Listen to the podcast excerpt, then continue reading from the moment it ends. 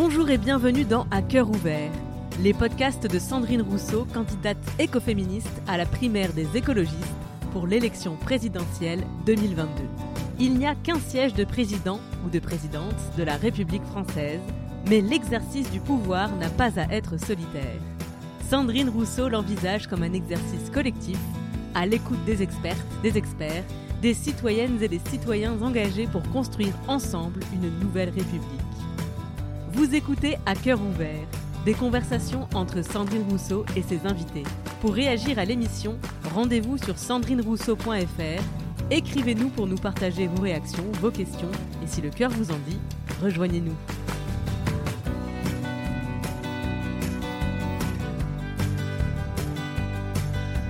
Paul Poulain a écrit un livre. Il s'appelle Tout peut exploser, enquête sur les risques et les impacts industriels. Il va sortir très bientôt chez Fayard. Donc bonjour Paul Poulain. Euh, là, on va aujourd'hui, on va faire un podcast sur les risques industriels et la gestion des risques industriels. C'est un, un, sujet qui va aussi intéresser les collectivités territoriales puisqu'il y a beaucoup de, de, euh, enfin, il y a une part de cette gestion qui leur revient. Peut-être que je vous laisse vous présenter en première intention, euh, Paul. Allez. Oui, donc euh, je suis spécialiste des risques et des impacts industriels.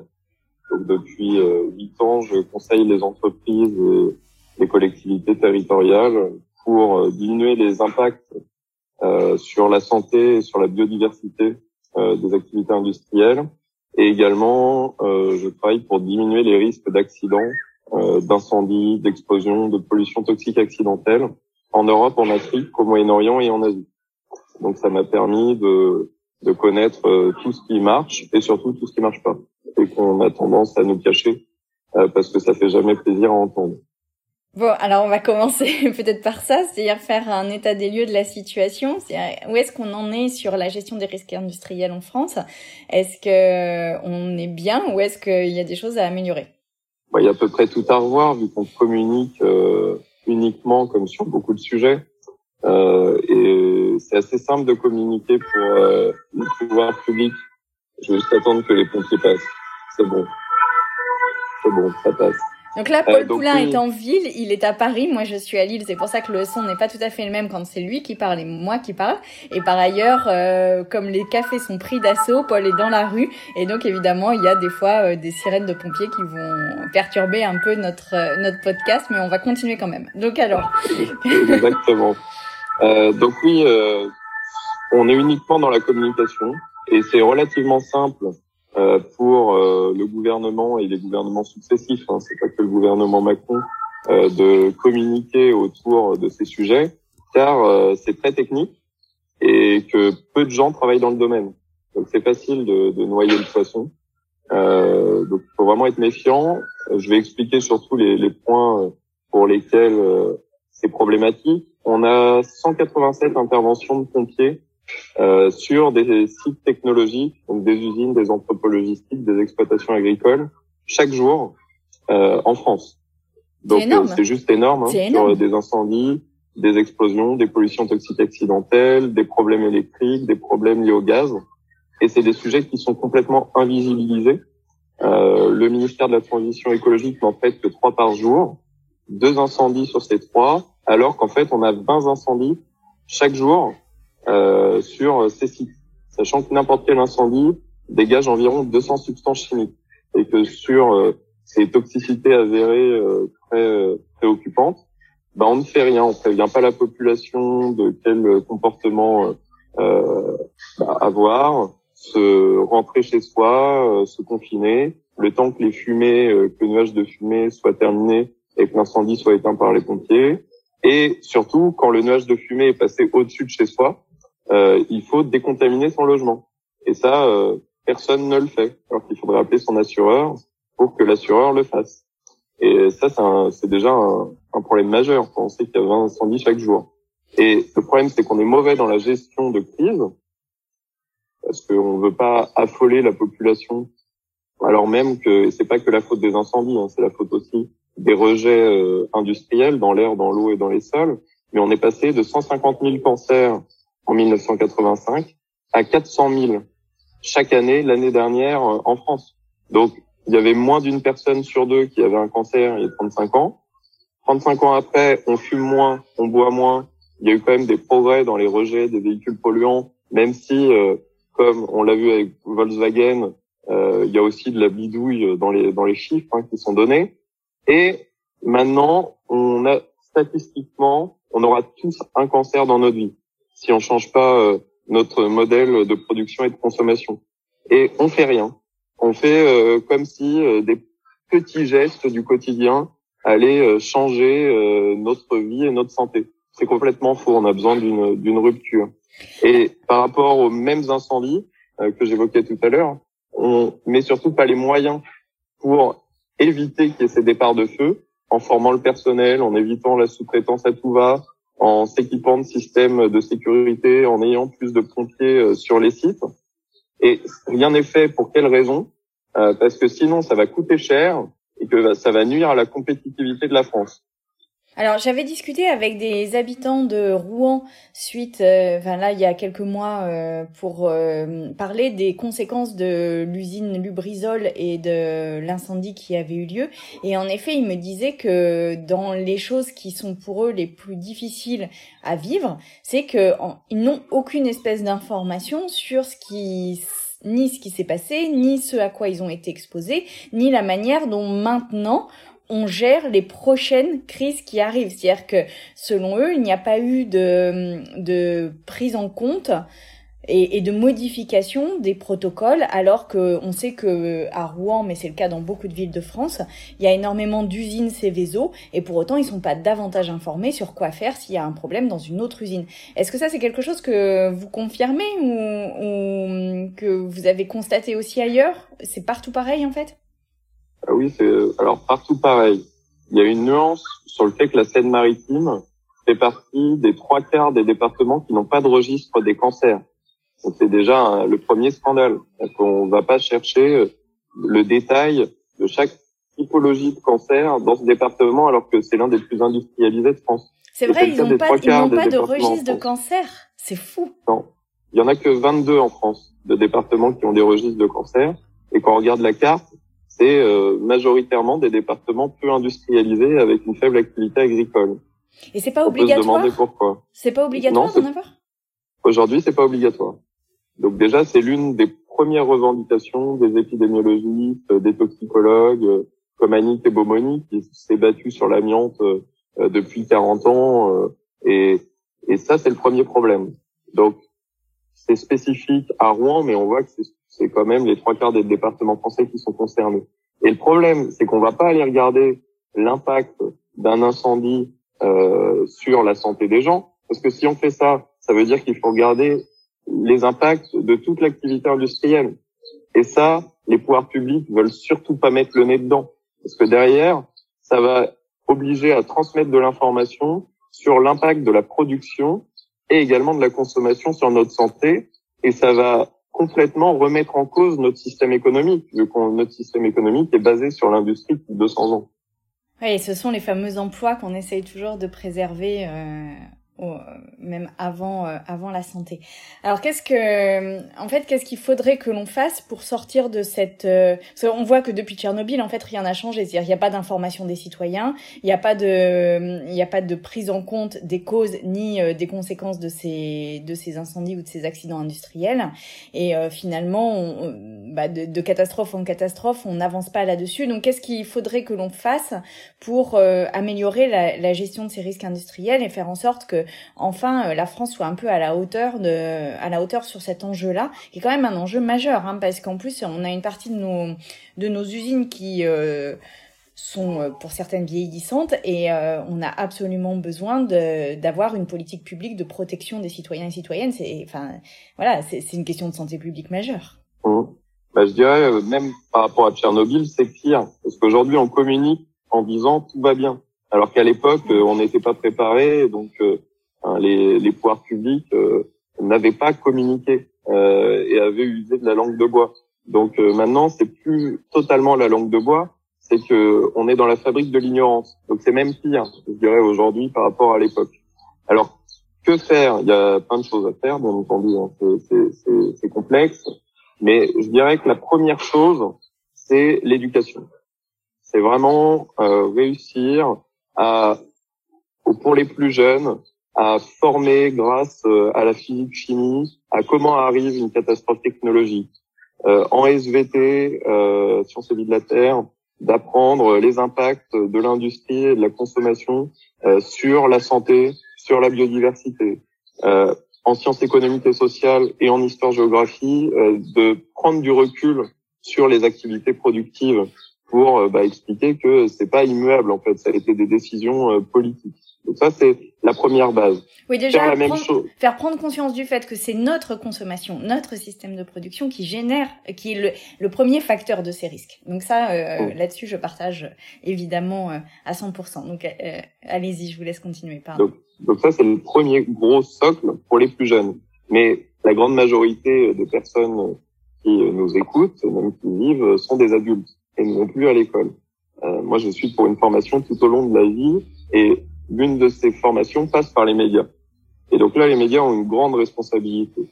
Donc il faut absolument que les jeunes journalistes soient formés aux risques technologiques, euh, que les rédactions forment leurs journalistes qui sont actuellement euh, en poste et euh, qu'on change la manière de traiter ces sujets. Donc ça, c'est vraiment euh, pour moi fondamental. Et après, les élus locaux ont une grande responsabilité sur cette éducation euh, en se formant eux-mêmes. Normalement, ça devrait être obligatoire parce que n'importe quel maire signe des permis de construire. Aujourd'hui, sans connaître les impacts et les risques d'une activité, en se reposant totalement sur les bréales, euh, les directions régionales de l'environnement, qui manquent cruellement de moyens. Euh, on a uniquement 3% des sites, euh, 2% des sites qui sont inspectés chaque année sur les 500 000 usines, exploitations agricoles et entrepôts logistiques que nous avons sur notre territoire. Combien C'est quoi le pourcentage de sites inspectés? 2%. 2%. C'est incroyable.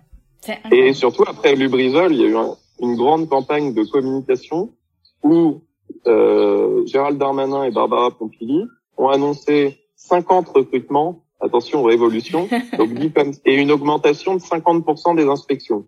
Donc on va passer à 3% euh, d'inspections, mais en recrutant 50 personnes, donc en augmentant le nombre d'inspecteurs et d'inspectrices de 3%. Donc ça veut dire qu'on va encore plus pressuriser les inspecteurs, les inspectrices, et on va faire la politique du chiffre. Et comme pour la police, ça marche pas. il y a suffisamment de retours d'expérience de sociologues qui le montrent. Donc, quand je disais qu'on était dans la communication, là, c'est une preuve euh, vraiment très poussée euh, de, de ce problème. C'est incroyable. J'avais pas ces chiffres en tête et c'est vraiment, euh, c'est quand même un peu du foutage de gueule, on peut se le dire. Enfin, ah, complètement. 50 personnes sur toute la France alors qu'on on inspecte que 2% des installations, c'est incroyable. Et alors, euh, donc les élus, euh, vous disiez qu'il faut qu'ils se forment sur les questions de, de risques industriels et euh, de gestion des risques. De quoi, enfin, de quelles connaissances a besoin un élu et une élue pour prendre de bonnes décisions en fait? Ben, Pour prendre de bonnes décisions, c'est surtout euh, connaître les impacts sur la santé et sur la biodiversité des activités industrielles pour les rejets dans l'air, les rejets euh, dans l'eau. Ça, c'est euh, la première base. Et après, vis-à-vis des risques d'accident, c'est surtout savoir si un accident, enfin, quel type d'accident peuvent arriver sur euh, les sites présents sur sa commune. Et en cas d'accident, qu'est-ce qu'on peut faire?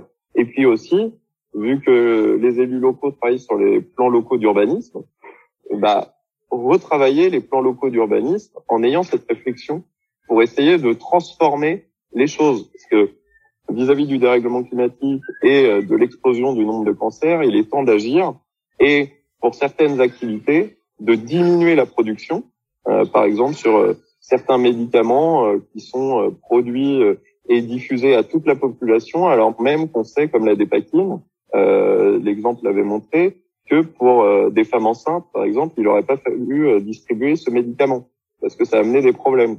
Il y a, donc là, il faudrait diminuer la production de ce type euh, d'activité. Pour d'autres, il faudrait s'en passer euh, totalement, comme le nucléaire, en, euh, en étant dans la sobriété et en diminuant au maximum l'énergie utilisée et produite, parce que les énergies renouvelables ont des impacts et des risques aussi très poussés. Donc vraiment, la solution, c'est de diminuer l'énergie au maximum. Pareil pour le pétrole, c'est diminuer le pétrole au, au, minimum de ce qu'on de ce qu'on a besoin. L'agroalimentaire, Nestlé a annoncé euh, là, euh, là, récemment euh, eux-mêmes que 60% de leurs produits étaient néfastes pour la santé. Donc ça veut dire que là, il faudrait arrêter de, de produire tout ça, surtout que Nestlé utilise de l'ammoniac, du chlore, qui sont dans leur processus de production, qui sont impactants euh, pour euh, l'environnement, notre santé, la biodiversité, mais surtout, ils sont très risqués en cas d'accident majeur, euh, avec des nuages toxiques qui tueraient tous les riverains autour des sites et les travailleurs. Donc, il y a tout ça à repenser. Et donc là, les élus locaux, justement, peuvent, euh, et là, c'est pas que les élus locaux, selon moi, hein, c'est une échelle aussi nationale, c'est lancer un grand travail de reconversion des activités productives, en sachant là où nous voulons aller collectivement et que ça parte de la base. Euh, pour moi, c'est surtout lancer le processus qui de toute façon sera long et qui passe par la base avec les travailleurs et les salariés des sites qui se mettent en groupe. Là, je suis en train d'accompagner Solidaire qui commence à lancer cette démarche-là, le syndicat, en étant acteur du changement et ne pas le subir. Parce que si encore on, va, on décide de l'emploi de demain euh, des personnes, on va encore créer de la frustration chez les gens et après on va s'étonner qu'on se déteste les uns et les autres, que ça mène de la haine, et ça, ça mène au FN, Rassemblement National maintenant. Donc euh, tout ça est à penser, et pour moi, c'est là où les élus euh, de au niveau départemental, régional, municipal, national, tout le monde peut agir sur ces sujets. C'est juste qu'il y a un manque de courage aujourd'hui, parce que je comprends que c'est des sujets complexes à aborder, mais il y a des experts qui peuvent aider euh, les, les, les élus locaux. Et aujourd'hui, les experts n'aident quasiment que les industriels. Et ça, c'est un, c'est un vrai problème. Donc ça, euh, on, rappelle que les régions ont une capacité sur la formation professionnelle, enfin une compétence sur la formation professionnelle, que la formation professionnelle, c'est un moyen et d'aider les salariés à gérer les risques dans les des, lieux de travail dans lesquels ils, sont, mais aussi c'est un moyen de reconvertir des industries et de reconvertir des activités. Et euh, en tant que présidente, je porte l'idée qu'il faille cinq années d'études financées pour toute personne à partir de 18 ans, ce qui permettrait à des personnes qui ont 40, 40 euh, ans, 50 ans ou 30 ans de pouvoir changer complètement de métier et d'en apprendre un autre. Et en plus, ça permettrait de mettre un peu de diversité dans notre vie et, sans doute que ce serait euh, pas plus mal. Donc en fait, ça sécurise les parcours de formation pour changer ça et pour permettre de modifier les industries qui sont derrière, ne pas être dans une forme de chantage à l'emploi permanente. Euh, ce que je voulais dire, c'est qu'il y a un aspect dont on n'a pas parlé, qui est la, la recherche. Parce qu'en fait, moi qui suis chercheuse, je vois bien qu'il y a très peu de recherches sur les risques industriels, très peu de recherches sur les risques sur la santé des produits chimiques. Alors, il y en a dans le cadre médical, mais il n'y en a pas tant que ça non plus. C'est-à-dire que la, question de la santé environnementale est un champ de recherche très peu exploré aujourd'hui. Et est-ce que euh, quand je vous dis ça, euh, ça vous parle et que vous rencontrez aussi ces difficultés-là dans le cadre de votre métier? C'est-à-dire que pour moi, on manque de connaissances fondamentales sur les effets des produits chimiques sur la santé pour pouvoir aussi déployer des politiques publiques qui ont du sens. Ah bah complètement. Mais alors là, on part, euh, pas de zéro, hein, mais euh, il y a la directive REACH au niveau européen. il y a 30 000 substances chimiques en circulation dans l'Union européenne. Sur ces 30 000 substances chimiques, il n'y a uniquement que 2000 valeurs toxicologiques de référence. Donc des seuils à ne pas dépasser d'exposition à des produits qui peuvent mener à des cancers pour, euh, en gros, le seuil qui a été amené par l'OMS, hein, l'Organisation mondiale de la santé, c'est un cancer pour 100 000 habitants. Et on n'a que ça pour 2000 substances. Donc il y a 28 000 substances en circulation pour lesquelles on n'a pas de seuil. Donc les industriels font ce qu'ils veulent. Et après, on s'étonne de passer de 150 000 cancers à 400 000 faut pas rêver. Donc je rejoins le fait qu'on manque euh, de recherche fondamentale. Et puis après, il y a une responsabilité de l'État français. Sur ces 2000 VTR au niveau européen, on n'en prend que 500, nous, dans notre code de l'environnement. Donc, euh, c'est quand même un gros scandale. On, est, on a été capable durant des années de respecter euh, les 3% de rigueur budgétaire. Par contre, la rigueur sur la santé environnementale, ça, on savait très bien euh, s'en passer. Donc oui, c'est un, un, vrai sujet. Et le pire, je dirais, c'est sur le nucléaire. Que le nucléaire, les centrales dégagent du tritium euh, qui est une substance chimique.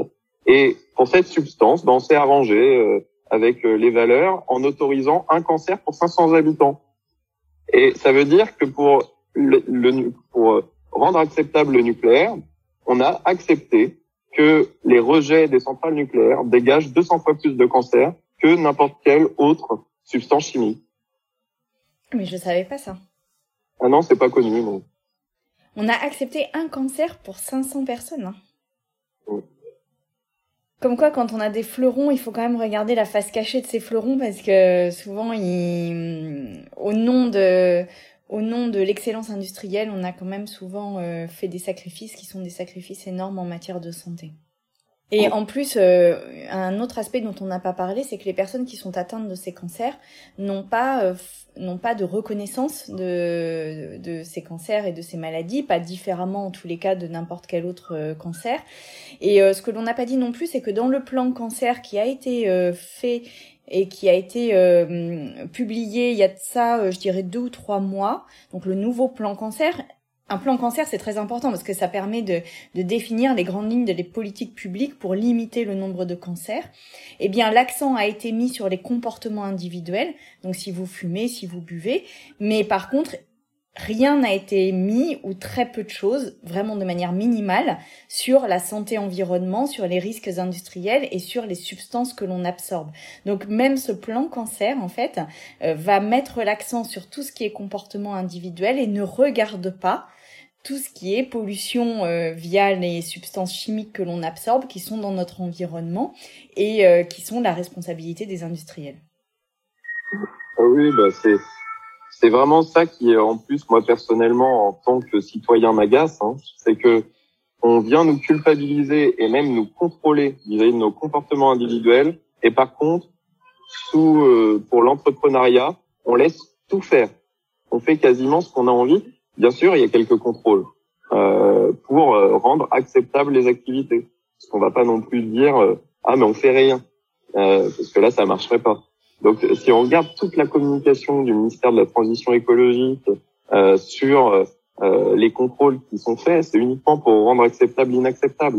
Et là c'est un peu ça la compétition internationale dans laquelle on vit actuellement. Vu que quand même les populations ont pris conscience de beaucoup de choses ces, ces, dernières années depuis 1970. Euh, et donc, c'est la compétition au pays qui va être le meilleur communicant pour rendre acceptable l'inacceptable. Et pour ça, il faut quand même reconnaître qu'Emmanuel Macron est particulièrement brillant. en communication, il est particulièrement brillant, ça d'une manière générale. Quel que soit le sujet, on retombe à chaque fois là-dessus. Est-ce qu'il y a des choses qu'on n'a pas abordées et qui vous sembleraient très importantes là d'aborder? Oui, on n'a pas abordé, on a abordé le travail, l'éducation et on n'a pas parlé de démocratie. Euh, qui reste pour moi euh, le gros sujet, c'est qu'aujourd'hui on a un déni de démocratie environnementale. Si jamais euh, la majorité des citoyens d'une ville ne veulent pas implanter une activité euh, et que le maire est pour, et eh ben dans ce cas-là, on va se retrouver euh, avec l'implantation d'unités de méthanisation absolument énormes, qui n'a pas de sens euh, d'un point de vue alimentaire, d'un point de vue des risques, d'un point de vue des impacts. Donc euh, ça, c'est un déni de démocratie, et pour ça, on a besoin d'instances, euh, d'instances en local, euh, participatives, dans lesquelles on partage le savoir sur des sujets, on fait venir des experts, euh, plusieurs experts, parce que le problème, c'est que forcément, les experts parlent d'où ils sont, de leur expérience, de leurs avis personnels par rapport à leur positionnement vis-à-vis de l'énergie, euh, vis-à-vis de la production. Et c'est important d'avoir une balance avec euh, du contradictoire pour permettre en fait aux habitants et aux travailleurs de se faire leur propre leur propre avis. Et ça pour moi c'est la base. Et on aurait aussi besoin à mon avis d'une autorité de sûreté indépendante comme la SM, euh, mais pour les risques technologiques, pour les 500 000 ICPE, que nous n'avons pas aujourd'hui. Euh, c'est la DGPR qui s'en charge, la Direction générale de la prévention des risques, mais qui est directement dépendante euh, de la ministre de la Transition écologique. Après, je suis pas, pas un grand fan des grandes instances comme ça, donc on pourrait réfléchir aussi à implanter euh, des petits ASN, mais pour les risques technologiques, hein, des petites autorités de sûreté dans chaque commune, avec des relais au niveau départemental je pense que ça serait, vraiment intéressant. Euh, quand j'étais au Conseil régional Nord-Pas-de-Calais, on avait lancé et on s'était inspiré pour cela de ce qu'avait fait euh, Marc Lipinski en Ile-de-France avant, euh, un programme qui s'appelait Chercheurs citoyens et qui était le, principe en était le financement de recherche à hauteur de 50 000 euros euh, donc par des chercheurs. Euh, les recherches sont faites par les chercheurs et les chercheuses, mais à la demande et à la co-construction avec des citoyens et citoyennes. Et ce programme chercheurs citoyens avait permis, par exemple, d'identifier les risques sur la santé ou sur l'environnement, de programmes de méthanisation ou euh, d'implantation de d'activités en proximité des habitations. Et en fait, ce programme chercheurs citoyens avait permis en fait de financer de réelles recherches, donc des recherches validées par les protocoles des chercheurs et au profit de combats citoyens locaux qui s'opposent à euh, l'implantation de telle ou telle activité. Je le dis parce que s'il y a des personnes qui euh, sont actuellement candidates sur les régionales qui nous écoutent, ça peut être intéressant de le déployer dans d'autres régions que le Nord-Pas-de-Calais. Euh, ce programme a été supprimé par Xavier Bertrand euh, dès qu'il a pris la région, mais c'est un programme qui permet vraiment à des citoyens et citoyennes d'avoir, de renforcer leur combat, d'avoir une vision de recherche homologuée et, et qui respecte les protocoles internationaux, et donc de renforcer les arguments en leur faveur dans des combats euh, très locaux. Donc euh, là-dessus, euh, vraiment, si vous avez l'occasion de le développer, c'était un outil très fort de citoyenneté, ce programme chercheur citoyen. Je confirme, je confirme. C'est vraiment une, une, très bonne idée. D'ailleurs, l'association des sinistrés de Lubrizol et l'union locale qui s'est créée après l'incendie à Rouen du 26 septembre 2019 est en train de travailler sur la création d'un institut éco-citoyen. dans cette perspective, euh, inspiré de ce qui s'est déjà créé à Fos-sur-Mer. Hmm. Et ce qui serait vraiment bien, c'est que dans chaque zone industrielle et autour de chaque usine, euh, il y ait un institut éco-citoyen qui se mette en œuvre, euh, parce que il faut vraiment sortir de la logique d'actionnaires qui prennent des décisions euh, uniquement financières euh, pour enfin, qui mettent en danger nos vies. il faut sortir de ça et pour, pour, ça on a besoin d'instances, on a besoin euh, d'institutions, de nouvelles institutions qui soient euh, le plus proches, les plus proches possibles euh, de la population. Et ces instituts éco-citoyens, ils sont composés de qui en fait? D'universitaires, de riverains. Non, ça c'est très important qu'il y ait des instances comme ça euh, où les citoyens et citoyennes reprennent en main la question du risque, parce qu'en fait c'est eux qui sont euh, exposés au risque, et aujourd'hui ce ne sont pas eux qui gèrent cette exposition au risque, et ils ne sont même pas informés des risques auxquels ils sont confrontés. Donc euh, en effet c'est un enjeu citoyen majeur. Je savais pas qu'ils avaient fait ça à Rouen, mais je trouve que c'est super intéressant.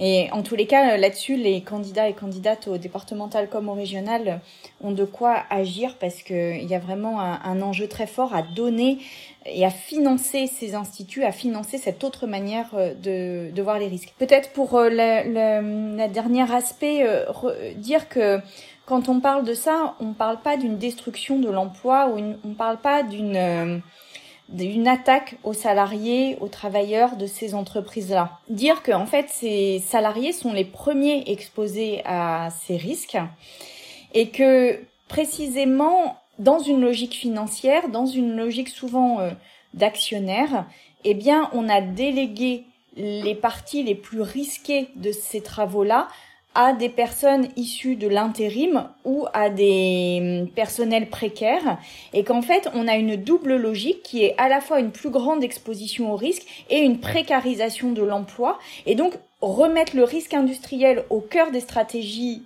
économiques, c'est renforcer des emplois de qualité et améliorer la sécurité et la qualité du travail des personnes qui travaillent dans ces, dans ces activités-là. Oui, complètement. Euh, c'est d'ailleurs l'espérance de vie euh, des personnes qui travaillent dans les usines est euh, inférieure de 15 ans à des cadres qui vivent, qui vivent dans des endroits moins pollués et dans des dans, des métiers qui exposent beaucoup moins à ces pollutions.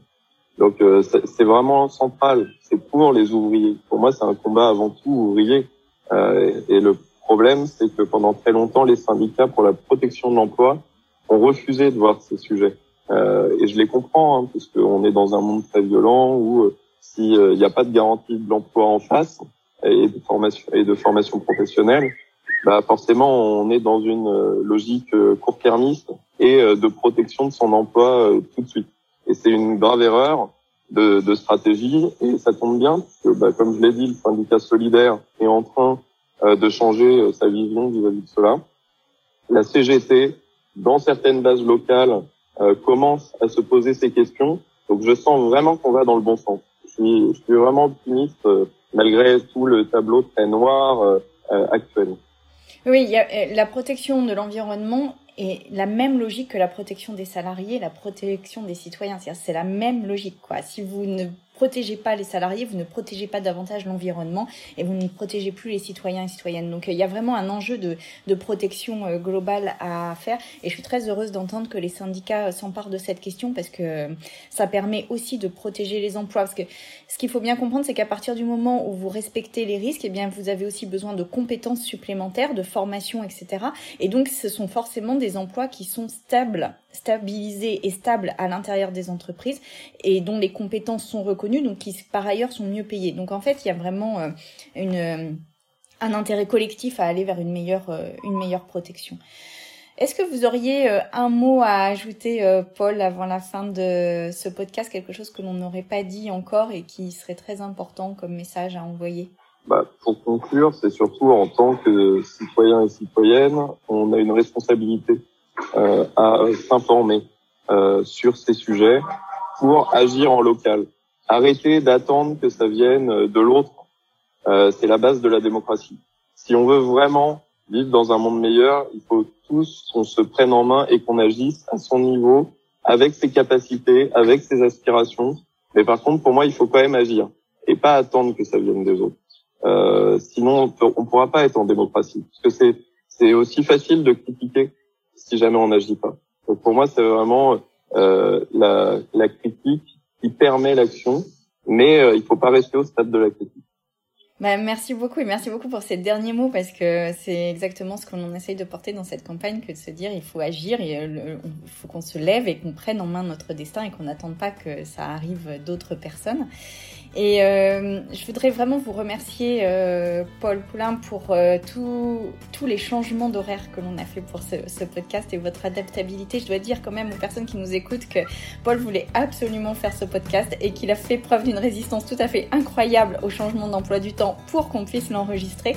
Donc merci, merci mille fois parce que c'est un sujet extrêmement important et au niveau national et au niveau local et euh, que les personnes qui écoutent ce podcast puissent s'en saisir dans euh, les, les, semaines et mois qui viennent sera permettra de répondre à un enjeu national de santé publique. Donc merci à vous vraiment beaucoup et merci aux auditeurs et auditrices.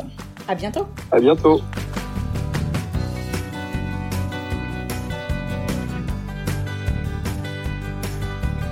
Vous venez d'écouter À cœur ouvert, conversation entre Sandrine Rousseau et les expertes, les experts, citoyens et citoyennes engagés pour construire ensemble une nouvelle République.